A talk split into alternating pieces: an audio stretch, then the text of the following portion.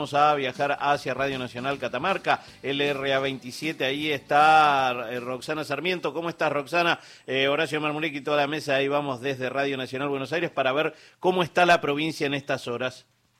Hola chicos, ¿cómo les va? Muy buenos días, muy buenos días a toda la mesa, a todo el equipo. Sí, la verdad que la provincia de Catamarca la ha pasado bastante mal durante el fin de semana, hoy ya las precipitaciones han parado pero tuvimos un fin de semana sumamente caluroso con temperaturas que alcanzaron los 44 grados sin ni hablar de la sensación térmica. Uf, eh, tremendo eso. Bueno, ¿y cómo? Tremendo, tremendo, la verdad que sí. Bueno, eh, lamentablemente en la jornada del sábado, eh, una localidad que se, se conoce como Las Juntas en el departamento Ambato, un lugar turístico muy, muy hermoso, Allí creció el río precisamente que lleva el nombre de las juntas y esto causó destrozos y arrasó con dos puentes colgantes y un puente que conecta en la ruta 4 con la capital. Eh, fue bastante eh, grave en cuanto a los daños, pero gracias a Dios no pasó a mayores porque no ha llegado a las casas, en este caso no hubo víctimas fatales ni nada, pero sí ha destruido plazas, ha destruido el camping y ha roto puentes eh, colgantes sobre todo, que es lo que utiliza la gente para pasar. Eso sucedió en la localidad de Las Juntas, que está distante cerca de 70 kilómetros más o menos de la capital catamarqueña, y en la jornada de ayer por la tarde, domingo tipo 7 de la tarde, un temporal arrasó en la zona este, estamos hablando del departamento Santa Rosa, que está también a 150 kilómetros aproximadamente de la capital, en donde muchas familias han sido evacuadas porque les ha levantado los techos, han, hubo aparte de voladura de techo, ingreso de agua a muchas casas, arrasó con los árboles, destruyó caminos y allí está trabajando ya la gente del gobierno de la provincia, defensa civil y demás, atendiendo las necesidades de la gente, que han quedado algunos de los pueblos chiquitos pero están aislados, así que la verdad que ese, ese temporal en la zona este ha azotado bastante, eh, se ha cortado la luz durante todo el día ayer, los cortes de energía fueron tremendos, teniendo en cuenta también el alto consumo de energía, ¿no? por los 44 grados de temperatura que tuvimos los catamarqueños, es un récord histórico para el mes de diciembre. Hace 12 años nos decían hoy los quienes estudian el tema no tenemos esa temperatura en precisamente en este tiempo. Así que la verdad que mucho trabajo, mucha preocupación. Eh, bueno, luego el apagón, ¿no? Que afectó a todo el NOA, que duró más de cinco horas, así que ayer los catamarqueños fue un día para olvidar, chicos.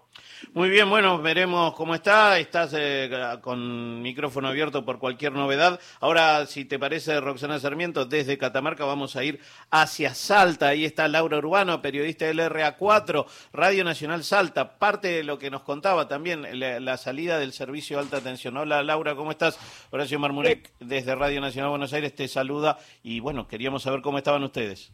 Horacio, ¿cómo están? Muy buenos días a todo el equipo por allá. Ahora más tranquilos, con 29 grados de temperatura. Bajó bastante respecto de los 40 grados que tuvimos ayer, por lo menos en Salta Capital, que es una zona más conocida como benigna en sus temperaturas. Pero si vamos un poquito más al norte, a la zona de Orán, ya en el límite con Bolivia, 47 grados de eh, temperatura fue y sin luz. Imagínense lo que fue ello después del apagón que empezó aproximadamente a las 20.30 minutos después de las 20.30 en el día de ayer y, duró por lo menos dos horas y media a tres horas, por lo menos acá en Salta Capital. Y esto eh, todavía nos dicen desde BESA, que es la empresa que distribuye la energía aquí en Salta, nos explicaron que en realidad fue un problema de la empresa de transporte de energía eh, cuando eh, se quedó sin vinculación o sin funcionamiento las dos líneas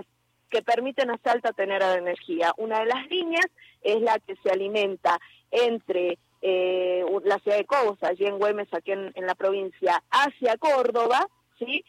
que ya estaba sin funcionamiento. Eh, y después está la otra línea que conecta la provincia entre Cobos y eh, Santiago del Estero y de Santiago del Estero a Chaco. Eh, y en realidad en esa veníamos, por decir algo, enganchada, ¿no? En el buen término venía la, la provincia con esa línea, con la luz venía desde allí, muy exigida, porque como dijo la colega de Catamarca, imagínense, 44 grados de ellos, nosotros 40 acá, que suele ser eh, muchísimo, es un récord para, para la ciudad de Salta, 47 grados, 48 hasta 50 grados, eh, puedo llegar a animarme a decir en el norte provincial, eh, y por supuesto venía muy exigido el sistema y fue entonces cuando se cortó la luz. ¿Qué nos dice Jorge Salvano, que es el gerente de esa, la empresa que distribuye la energía en Salta? Que en realidad hasta ahora se vienen buscando las razones por las cuales hubo esta, este apagón generalizado en todo el NOAI, que fue por esa línea que ya por supuesto estaba sobreexigida, dado que había salido de servicio y todavía no saben por qué, la línea que conectaba la provincia con Córdoba. Por ahora, eso es lo que estamos esperando, alguna respuesta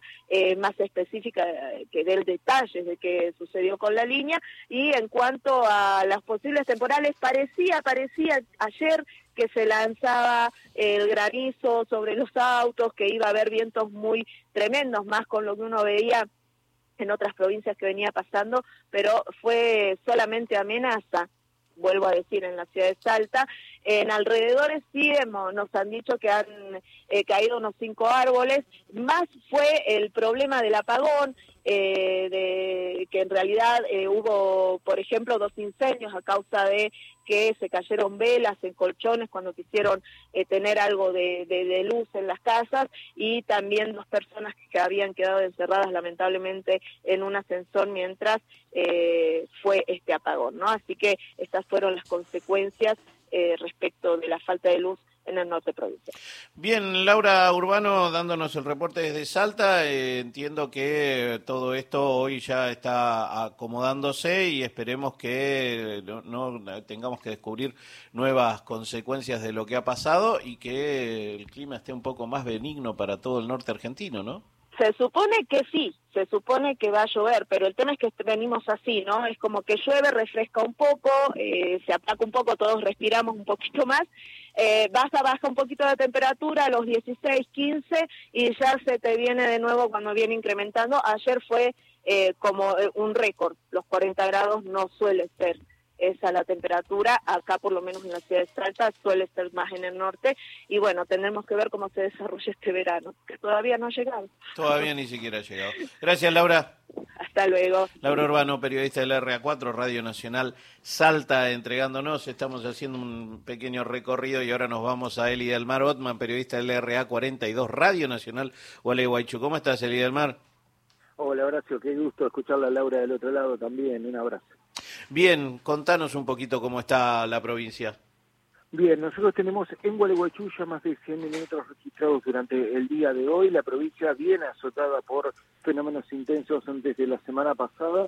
Eh, esta, este fin de semana, ayer y hoy no fueron la excepción. Árboles caídos, calles que son verdaderamente un río en la ciudad de Gualeguaychú, cortes de suministro energético, o fueron parte de los problemas que hemos eh, y que estamos sufriendo en las distintas ciudades. La costa del Uruguay es el sector más afectado. Básicamente lo que dicen los especialistas es que nosotros recibimos el final de lo que fue eh, el, fenómeno que afectó sobre todo a la ciudad de Buenos Aires y el norte de la provincia de Buenos Aires. El resto se desvió hacia la República Oriental del Uruguay, ciudades como Colonia, Mercedes, eh, Fraivento sufrieron también consecuencias graves. Ahora lo más eh, importante en Entre Ríos, Horacio, está puesto en la atención de cuánto va a seguir lloviendo, porque se han incrementado los caudales de los ríos, sobre todo el Uruguay, el Gualeguay y el Gualeguaychú, eh, también un poco el Paraná, y eso podría tener influencias en lo que son la creciente y, y obviamente poder afectar nuevamente a familias que habían retornado hace pocos días a sus hogares después de estar casi un mes fuera de ellos. Bueno, esta situación es la que está siguiendo muy de cerca Defensa Civil.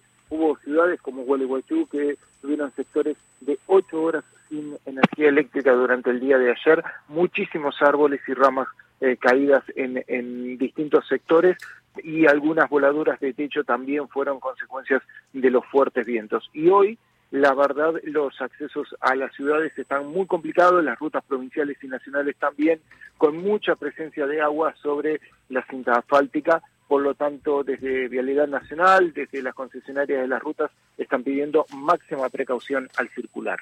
Eli del Mar, lo último es, eh, desde la gobernación, ¿han emitido algún comunicado? ¿Se están ocupando también junto con la gente de Defensa Civil? Exactamente. Aproximadamente unas 35 ciudades de distintos puntos de la provincia están siendo afectadas por el temporal. El temporal cubre todo Entre Ríos, te digo la verdad.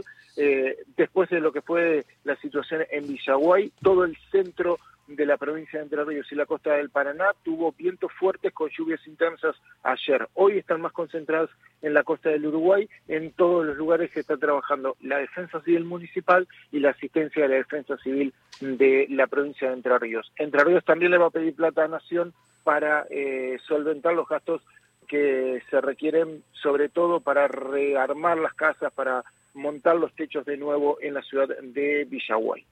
Bien, Eli Mar Otman, periodista de la RA 42, Radio Nacional Gualeguaychú, gracias por este panorama. Hicimos un repaso federal tratando de dar cuenta de todo lo que ha pasado, no solamente los árboles caídos en la ciudad de Buenos Aires, no solamente la desgracia de Bahía, sino también cómo está el resto de la Argentina. Gracias, Eli Mar Abrazo grande, gracias. Cambió el pronóstico.